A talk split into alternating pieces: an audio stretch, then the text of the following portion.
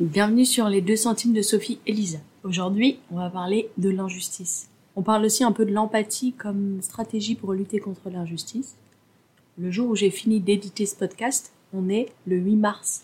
8 mars, journée internationale du droit de la femme, du droit des femmes. Ça m'a fait réfléchir, je trouve ça cool de dire qu'aujourd'hui, j'ai le droit d'enregistrer un podcast et j'ai le droit, je peux ne pas demander l'autorisation à quelqu'un pour le faire parce que j'ai la liberté de le faire. Et je suis reconnaissante pour ça.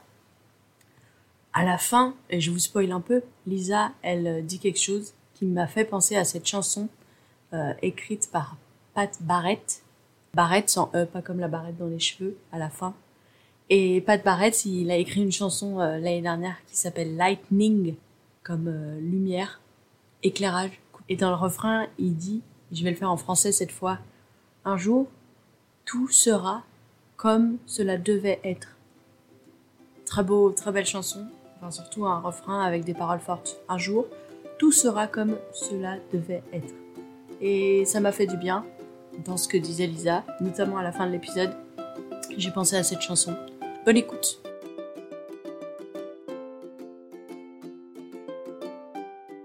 Bonjour euh, Lisa, bienvenue euh, sur les deux centimes de Sophie et Lisa. Aujourd'hui, on va parler de l'injustice. Mais est-ce que tu veux te présenter pour commencer? Qui es-tu? Euh, Qui je suis? Je m'appelle Lisa, j'ai 27 ans. je suis éducatrice spécialisée dans la vie. je travaille en protection de l'enfance. Voilà, je suis de nouveau en Île-de-France cette année. Donc l'année dernière, j'ai eu la chance de faire un stage avec Agapé Campus Lyon et de rencontrer Sophie dans ce cadre-là euh, pendant deux ans. Donc ça, c'était hmm. cool.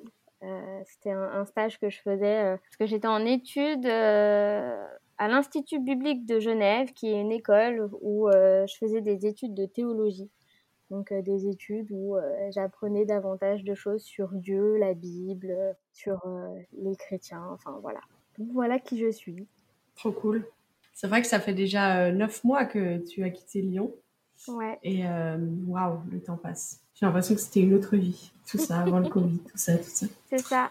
Du coup, on va parler de l'injustice aujourd'hui. Je me rappelle plus si c'est moi qui t'ai proposé ou toi qui m'as proposé. Mais euh, quand le sujet est arrivé en tête, j'ai eu une intime conviction que je voulais en parler avec toi parce que du temps de Lyon, nous passions du temps à parler de l'injustice et je me rappelle notamment d'un voyage en bus je sais pas si tu te rappelles, on rentrait d'avoir mangé chez une amie et on a, euh, on a lâché tout notre sentiment d'injustice pour beaucoup de choses et euh, bref, ça m'a fait, ça m'a fait du bien de trouver une sœur euh, qui vibrait pour l'injustice comme moi.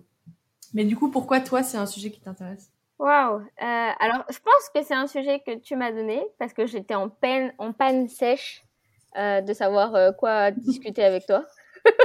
on a trop de sujets intéressant à, aborder. Euh, je pense l'injustice, euh, c'est quelque chose qui me parle. Euh, et, en fait, j'ai réfléchi vraiment à cette question, à savoir où ça pouvait, d'où ça pouvait commencer cet intérêt que, que j'ai pour l'injustice. Et je pense que ça a commencé très tôt. je pense au collège déjà, je, je, je, notais toutes les injustices possibles, à me dire mais c'est pas possible, il faut que je fasse quelque chose pour lutter contre ça notamment, je dirais, hein, des inégalités sociales. Du coup, au collège, déjà, tu faisais des... Je suis l'amie qui essaye de, de, trouver des solutions à toute personne susceptible d'avoir un talent. Alors, euh, je suis celle qui... Alors, voilà, moi, j'avais des fortes compétences, dirons-nous, euh, en sciences. Euh, donc, euh, si vous voulez, euh, jamais eu de difficultés scolaires à ce niveau-là.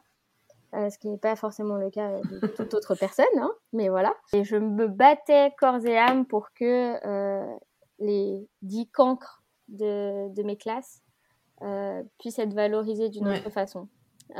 et c'est comme ça que j'ai découvert que j'avais des amis qui étaient plus doués en dessin, qui en fait ne correspondaient pas forcément à l'académie, euh, enfin à l'éducation nationale comme euh, c'est apporté euh, de nos jours et qu'en fait d'autres filières étaient pertinentes pour elles. en fait, je faisais un job un peu de conseillère d'orientation pour les gens autour de moi. Ou, Gratuit. Ouais, voilà, c'est ça. Donc ça a commencé comme ça. Et puis beaucoup de choses où j'ai pas forcément ma langue dans ma poche. Ça m'a pas toujours aidé, mais voilà. Et je pense donc ça a commencé là, et puis ça s'est amplifié. C'est un cadeau. un cadeau, ouais, je sais pas. Des fois, je me dis que c'est peut-être euh, mon fardeau dans les deux sens, un fardeau positif où euh, du coup, je, c'est une quête pour moi de me dire euh, je veux être utile à défendre les injustices que je vois, mais à la fois un fardeau qui peut être lourd par moment mm-hmm. parce que ben à force de les voir, mm-hmm. on a aussi un regard bien plus euh, noir, bien plus sombre sur euh, la société. Mm. Un peu négatif, un peu pessimiste par moment. Parce qu'on se rend compte aussi que ben, l'injustice est difficile de la combattre. et qu'en réalité, mm. c'est un combat mm. non pas de quelques jours, mais de toute une vie. Et même après ça, il y aura toujours de l'injustice. C'est ce combat sans fin qui peut être parfois un peu amer. Je lisais dans la Bible euh, un, passage où c'est Jésus, enfin c'est la, il y a une femme qui vient et qui pète un morceau de parfum, enfin du parfum au pied de Jésus. Et après la discussion c'est ah mais on aurait pu vendre le parfum, on aurait pu le donner aux pauvres. Et Jésus répond et il dit euh, mais laissez-la faire parce qu'elle donne du parfum parce qu'elle a envie de rendre hommage à Jésus et il lui dit vous vous aurez toujours les pauvres avec vous mais moi je ne serai pas toujours avec vous mm. et ça me c'est une phrase qui me reste beaucoup par rapport à l'injustice mais par rapport à la souffrance en général de dire que en fait on peut le voir d'un côté pessimiste ouais. genre c'est horrible c'est fataliste ou alors on peut le voir en mode euh, bah en fait euh, aussi ça nous permet de nous reposer de nous arrêter parce que quand on reprendra ils seront toujours là les pauvres l'injustice la souffrance. Et du coup, enfin, si on se repose pas, on va craquer par rapport à l'injustice. Ça me fait penser à ça, ce que tu dis. Mm. Je rebondis juste sur ce que tu viens de dire. Euh, la pause est très utile, je trouve. Euh, moi, du coup, j'ai, je suis EduxP depuis 2015. J'ai été diplômée en 2015. Euh, je travaillais pendant un an et demi et un peu aussi avant d'être diplômée. Et en fait, pour faire ma formation à l'Institut biblique de Genève, j'ai fait une pause de trois ans, en fait, puisque j'ai été jusqu'en troisième année. Euh, et je reprends là depuis euh, juillet 2020. Et en fait, cette pause, elle était vraiment salutaire, je pense, parce qu'aujourd'hui, je reviens dans un autre domaine, dans une autre équipe, dans un autre service, mais avec trois années de pause qui sont je, je, dis qu'elles sont salutaires parce que aujourd'hui en fait je ne vis pas les choses de la même façon. Euh, l'injustice, mais plus... Euh, je la prends moins à cœur, dans le sens où je la prends moins de façon frontale. Euh, j'arrive à prendre de la distance, mais à ne pas être non plus insensible, parce que je pense que ma sensibilité face à l'injustice, c'est un point fort, mais qu'avant cette ces, trois années de pause, je pouvais vraiment les prendre très à cœur, euh, un peu premier degré, quoi. Et, ça pouvait vraiment me mettre mal. Alors qu'aujourd'hui, ça me met mal, mais euh, avec quand même un sas de distance, où j'arrive à me dire, relativise, euh, t'as pas changé la face du monde, mais petit à petit, voilà. Après, voilà, euh, c'est une réalité. Mon métier euh, a une part de réparation. euh, et, et c'est vrai que ça, ça, veut dire beaucoup de choses de ma personnalité. Euh, mais je suis pas là en thérapie. Hein. non, mais c'est trop intéressant. Parce que, tu sais, je, je, pense souvent aux entretiens pour, pour EduxP, assistante sociale, assistante sociale ou quoi, mm. où on me demande, je me rappelle d'une amie qui m'avait dit qu'elle avait, je sais plus quel problème dans sa famille ou quelqu'un qui avait des difficultés et elle en avait parlé à l'entretien parce qu'il lui avait demandé. Mm. Et en gros, euh, les, les, questions à l'entretien, c'était mais du coup, vous voulez, euh, est-ce que c'est parce que vous voulez sauver cette personne que vous vous engagez dans cette euh, filière et tout? Et d'un côté, tu peux dire non, mais d'un autre côté, oui aussi. Enfin, il faut être lucide que quand on prend soin des autres, eh ben, on prend soin peut-être de notre enfant, de nous-mêmes quand on était enfant et qu'on n'a pas pris soin de nous, mm. ou euh, des gros malheurs de, de enfin, ah, c'est confus à l'intérieur de nous sur l'injustice. Clairement, clairement. Je pense que quand tu, tu, passes les oraux du concours, par moment, tu peux aussi te euh, voiler la face en réalité et, et pas te rendre compte encore que ce pourquoi tu t'intéresses à cette profession, c'est parce que toi-même, tu es en train de réparer quelque chose. Euh, mais une, fois que tu es diplômé, ça c'est clairement obligé, tu l'as abordé dans les trois années de formation, parce que tu te rends bien compte qu'il y a quelque chose. Euh, il y, a, y, a, des situations qui t'animent, il y a des choses qui te révulsent, euh, et, et c'est sain.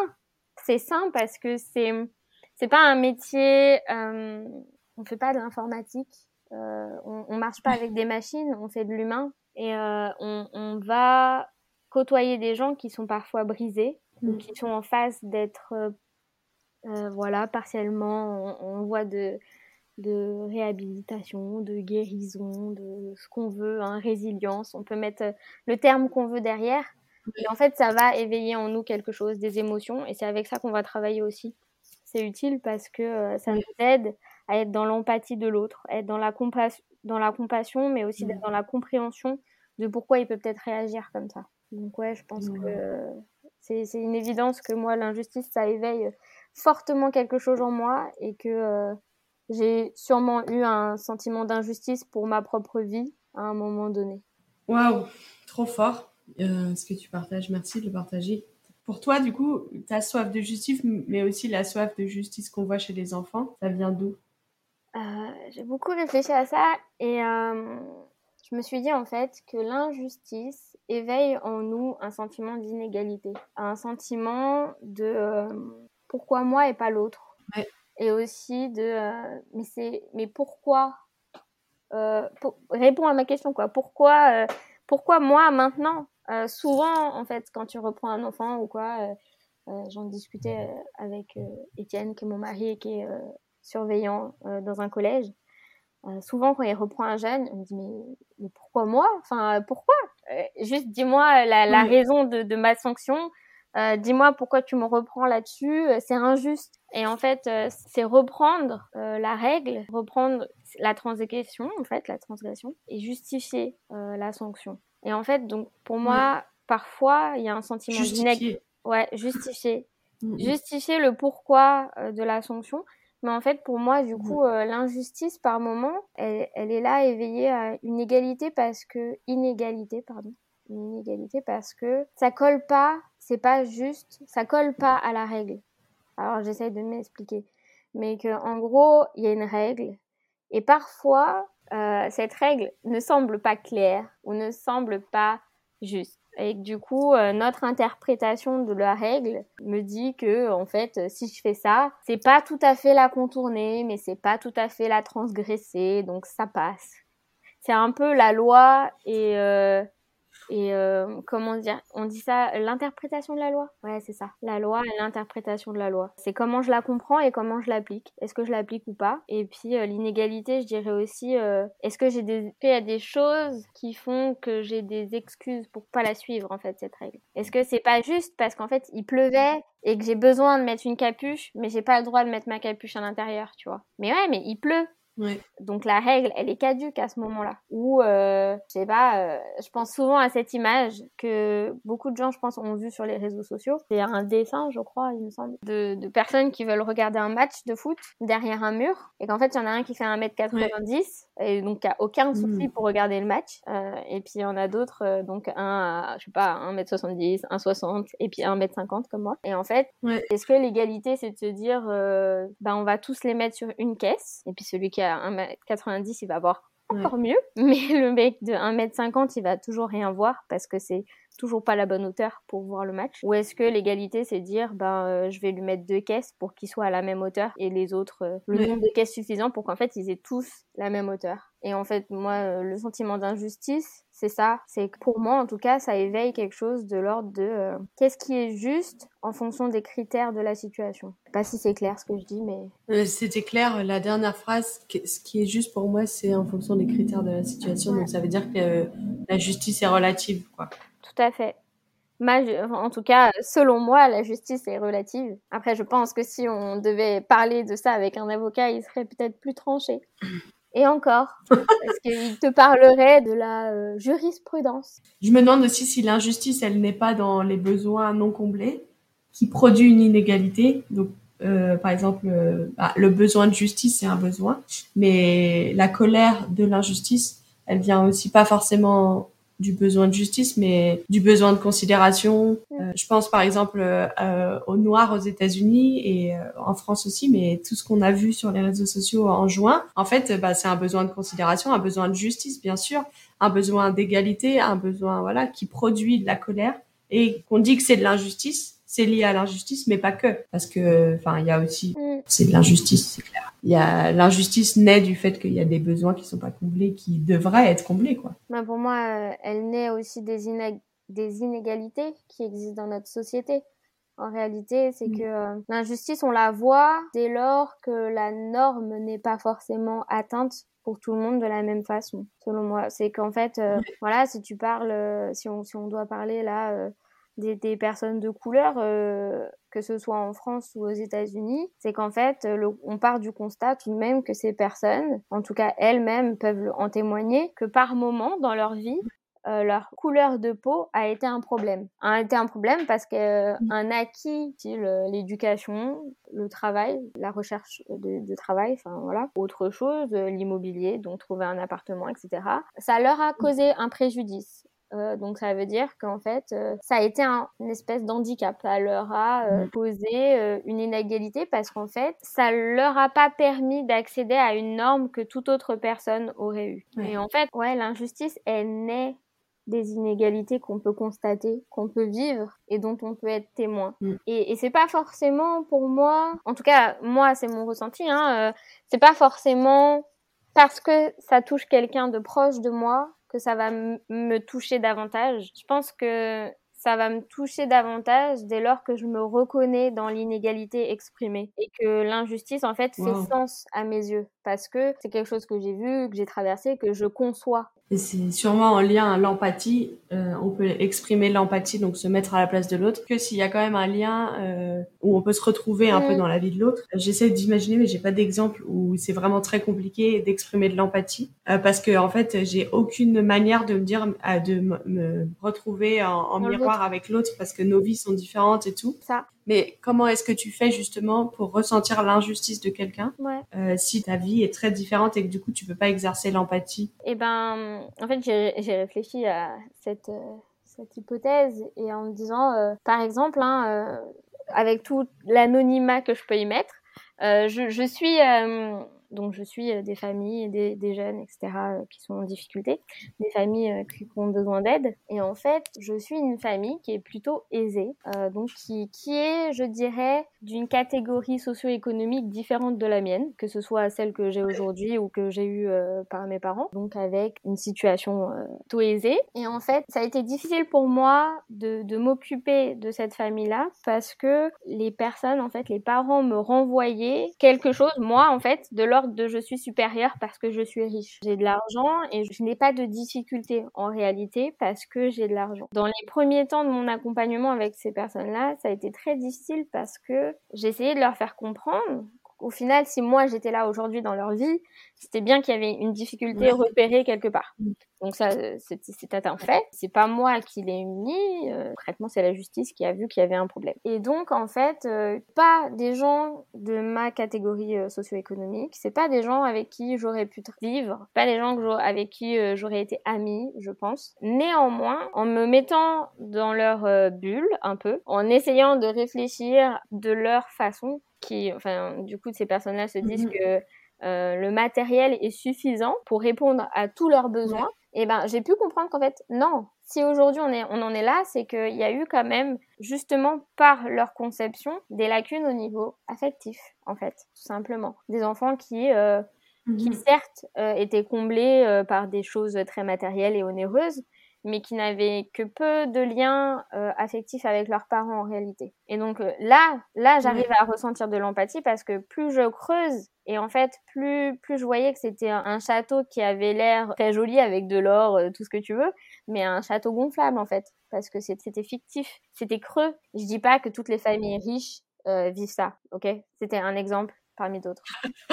mais voilà, je, je tiens à le dire, je tiens à le préciser c'est pas parce qu'on est pauvre qu'on vit d'amour et d'eau fraîche, euh, et c'est pas parce qu'on est riche que c'est compliqué. C'est pas parce qu'on est pauvre qu'on est heureux, voilà. Voilà, disons-le. Mais euh, voilà, l'empathie, ça pose en fait de devoir quand même euh, euh, se poser, réfléchir à ce que la vie, la personne en face de soi vit. Donc parfois c'est pas facile hein, parce qu'en fait on, on, on, on, présume que l'empathie euh, c'est inné, que parce que on aime bien les autres, euh, on arrive facilement à se projeter en eux et, et je pense pas. Je pense qu'en vrai euh, par par moment c'est très difficile de devoir ressentir de l'empathie pour quelqu'un, surtout quand il nous renvoie quelque chose de difficile de notre propre condition ou qui nous renvoie quelque chose de viscéralement pas possible quoi. Parce que il a fait quelque chose qui nous paraît mauvais et du coup, euh, On n'a pas envie mmh. d'apprécier cette personne, on n'a pas envie de se projeter, d'essayer de comprendre.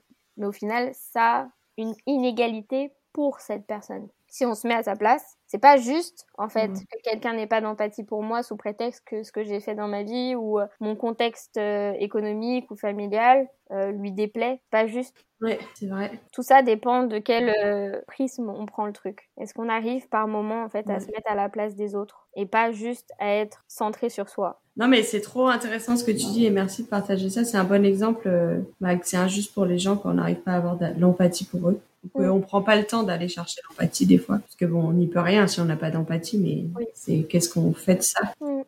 On va terminer sur les solutions à l'injustice. Sans transition. Et puis, question difficile. Toute l'humilité dont on est capable et, toute la modestie. Euh, est-ce que euh, toi, dans ta vie, tu as pu, bah, déjà, peut-être une solution face à, à toutes les émotions que ça produit en toi, l'injustice?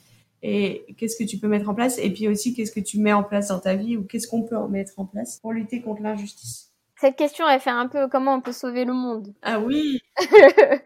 Pas sûr d'avoir euh, toutes les réponses à cette question. Je vais déjà, je pense, euh, parler euh, pour moi et comment aujourd'hui je vis mes émotions face à l'injustice. Clairement, ça s'est reproduit là récemment face à une situation en plus d'un enfant. Enfin voilà, c'est compliqué toujours quand ça touche quelqu'un de vulnérable, ça, ça éveille franchement euh, de la colère, du dégoût pour ce qu'on est en train de faire ou ce à quoi on est en train de contribuer. Franchement, moi, j'ai des moments où je me dis, mais ce monde euh, est injuste et j'ai même pas juste envie d'y vivre. Je me dis, mais euh, c'est pas possible. Et puis, le lendemain, tu te réveilles et t'es toujours là, donc il faut faire. Donc en fait, moi, mmh. je, je pense que pour vider mes émotions, j'ai besoin vraiment de, de temps, de, de digestion. C'est vraiment ça. Hein. Je rumine pas mal en me disant euh, mais de toute façon qu'est-ce qu'on aurait pu faire d'autre au vu du contexte? Qu'est-ce qui aurait été mieux? Mm. euh, alors des fois je les écris euh, j'écris les options que moi j'estime pouvoir être plus positive être plus positive que ce qu'on a mis en place mm. là quand bien même en fait mon avis pas ne sera pas pris en compte peu importe moi j'aurais réfléchis à autre chose. Je le pose, je l'écris. Par, par moment, ça m'arrive de crier dans ma voiture aussi. Euh, ça, c'est un peu moins, euh... c'est un peu moins intellectuel et posé. Ça m'arrive de, de, juste extérioriser euh, la colère que je peux avoir sur le moment. Chose qui, qui, pour moi, est similaire. En tout cas, en fait, parfois, je prie parce qu'en fait, je crois en Dieu et je crois mm. que, que Dieu, il, il m'écoute quand je suis dans la détresse. Et parfois, en fait, c'est ça. Euh, je suis dans une détresse émotionnelle où mmh. j'arrive pas à forcément gérer, où j'arrive pas à comprendre pourquoi ça s'est passé comme ça. Et en fait, je lui dis, euh, tout simplement, euh, je suis là dans ma voiture et je me dis, mais pourquoi? En fait, c'est pas normal qu'on vient de faire, c'est indépendant de ma volonté. J'avais pas les mains pour, j'ai donné tous les arguments contre et on n'y est pas allé quand même. Enfin, on n'est pas allé dans mon sens. Pourquoi on n'est pas allé dans mon sens? Moi, j'estime que c'était mieux comme ça. Et à la fois, parfois, en fait, dans, dans mmh dans euh, mon monologue à Dieu, parce que du coup, euh, je parle et je suis convaincue qu'il écoute, mais la réponse n'est pas euh, tel un texto reçu sur WhatsApp. Ben parfois, je me rends compte aussi de simplement ce que je suis en train de dire. Pourquoi moi j'aurais raison et pas la personne qui a pris la décision? Pourquoi, en fait, selon elle, la décision était juste. La décision était en train de pallier à l'injustice qui était vécue, selon elle. Alors voilà, moi c'est subjectif, mais moi j'estime que c'était pas forcément la meilleure solution. Mmh. Mais euh, qui je suis? Est-ce que en fait par par moment je suis pas là euh, Je me rends bien compte dans ce que je suis en train de dire. Euh, et puis souvent en fait ça finit par ouais ok je peux pas sauver tout le monde je sais. et puis je suis pas le sauveur du monde. C'est pas moi le sauveur. c'est ça. Un peu complexe, hein, le complexe du sauveur. ça arrive chez beaucoup de gens, mais. Non, je vois pas de quoi tu parles. et donc voilà, euh, c'est ça, c'est mes solutions. Euh. Après, dans des solutions euh, plus plus concrètes, en fait, je pense qu'il faut apprendre à vivre avec par certains moments. C'est un peu fataliste quand je le dis comme ça à voix haute, dire qu'il faut vivre avec l'injustice, mais concrètement, elle sera toujours là sur le pas de la porte. Et en fait, c'est mm. fatigant sinon, parce que ce que je disais au début, hein, c'est que ça donne un regard pessimiste. Euh, ça donne très peu mm. d'optimisme en fait sur la vie. Il y a, y a, des côtés qui sont bons et il faut peut-être s'attarder sur ça par moment. Ne pas toujours voir euh, un pas euh, en avant comme quelque chose de négatif. Par exemple, sur des inégalités des inégalités pardon au travail ben une loi qui viendrait je sais pas hein, je suis dans quelque chose de factice mais une loi qui viendrait obliger par moment des entreprises à, on, parle de, discrimination positive, et ben ouais, pas, pas rester sur ouais, mais ça veut dire quand même qu'il y a des inégalités et qu'on est obligé de forcer les entreprises à certes, mais est-ce qu'on n'est pas en train de pallier petit à petit à quelque chose d'inégal et que petit à petit ça rentre dans nos mœurs et que petit à petit en fait la loi elle sera inutile parce que les entreprises l'auront euh, inclus d'office, je sais pas. Mais euh, voilà, essayer de, de pallier l'inégalité par des choses peut-être euh, de l'ordre de voilà de la loi peut-être. Peut-être que c'est dans ça. Peut-être que c'est dans du militantisme associatif. J'en suis aussi convaincue d'une certaine part. Je pense qu'on a qu'on peut avoir mmh beaucoup d'impact par une vie associative riche aussi sur des causes qui nous parlent, sur des causes qui, euh, qui nous animent et qui, euh, de leur côté, pallient à l'inégalité qui peut exister, à cette mmh. injustice visible dans l'œil de ces bénévoles. Enfin, voilà, que chacun d'entre nous, on peut mettre une petite pierre à l'édifice qui fera que ça ira mieux, mais sans croire que tout ira bien par la, à, la, fin, en fait. Parce que sinon, c'est s'épuiser soi-même et ça. Et, et, c'est, je dirais, pisser dans un violon. Je ne sais pas si ce sera mis dans ce podcast, mais euh, c'est pisser dans un violon. Si, bien sûr, bien sûr. mais c'est vrai, je suis pas sûre de ce que veut dire pisser dans un violon, mais si tu penses que ça s'applique ici, ça s'applique ici. Mais c'est vrai, euh, je pense aussi à toutes les fois où dans, on dénonce des injustices euh, quand on les voit. Euh, ben, je pense au repas de fête en famille avec des amis ou quoi, où il y a peut-être des blagues, où il y a des, des remarques qui sont faites. Et, et, juste prendre le temps de dire, bah, en fait, non, moi, je veux pas entendre ça. Ou ça, c'est, en fait, cette blague et cette, euh, ça contribue à maintenir des injustices et tout ça. Je pense que c'est aussi un travail euh, important. Sans euh, être dans le, moi, j'ai tout compris et toi, t'as rien compris et je t'apprends la vie, mais de ce qui est aussi des fois ma tendance mais mais mais de, de, de, pouvoir avoir des conversations tranquilles avec des gens pour qu'on puisse savoir où, les uns et les autres en sont sur le chemin ouais de, de la justice. Ouais je suis d'accord que la, la discussion ça comment dire en tout cas, ça nous permet de changer aussi nos visions de vos, enfin notre vision, euh, d'être aussi euh, plus attentif aux autres et d'élargir notre horizon. Ça nous permet quand même d'être euh, ouvert à d'autres personnes, à d'autres situations qu'on n'a nous-mêmes pas vécues. En fait, c'est comprendre que euh, il y a des choses qui sont pas admissibles. Euh, c'est des choses qui, enfin, il y, a, des choses en tout cas euh, qui sont pas correctes en fait et qu'on voit pas forcément. Et pour moi, moi, je suis d'accord avec toi sur la discussion. C'est en fait, on s'éduque jour après jour on n'a pas fini de grandir mm. et je pense qu'à tout âge, on est susceptible d'intégrer dans notre façon de voir les choses des nouvelles, des nouvelles perspectives en fait. Je pense qu'il faut aussi évoluer avec son temps et qu'il y a des choses qui étaient peut-être admises euh, il y a 30, 40 ans qui aujourd'hui, euh, concrètement, euh, on met le doigt dessus et c'est pas possible quoi, que ça continue de cette façon-là. Et ça révulse. Et en fait, si ça révulse, parfois, ben, c'est que c'est un bon combat c'est un combat qui est juste, qu'il faut mener, quoi. Alors, est-ce que tu as un mot de la fin sur le sujet de l'injustice? Ah là là Sur l'injustice, euh, moi, en fait, je suis convaincue qu'un jour, euh, tout le monde sera... Enfin, qu'on vivra dans un monde juste. Je suis convaincue que ce sera euh, pas dans ce monde-là. Mm. qu'ici l'injustice ça fait partie de notre quotidien mais qu'un jour en fait on vivra dans un monde qui sera juste avec euh, une seule personne qui régira tout ça et cette personne-là, moi je suis convaincue que elle est juste convaincue en fait que un jour, ben Dieu il fera que il y aura pas d'injustice, il y en aura plus. Mm. Et on pourra baisser les armes et arrêter de se, se battre parce qu'en fait, euh, on sera tous égaux, il y aura plus d'inégalité et ce sera le kiff total. Mon métier n'aura plus lieu d'être et je dis merci. Oh wow. C'est un très très beau mot de la fin. Euh, trop bien. Bah, merci Lisa pour ton temps et pour toutes tes bonnes réflexions. Merci Sophie de m'avoir euh, interviewé avec euh, de très bonnes questions.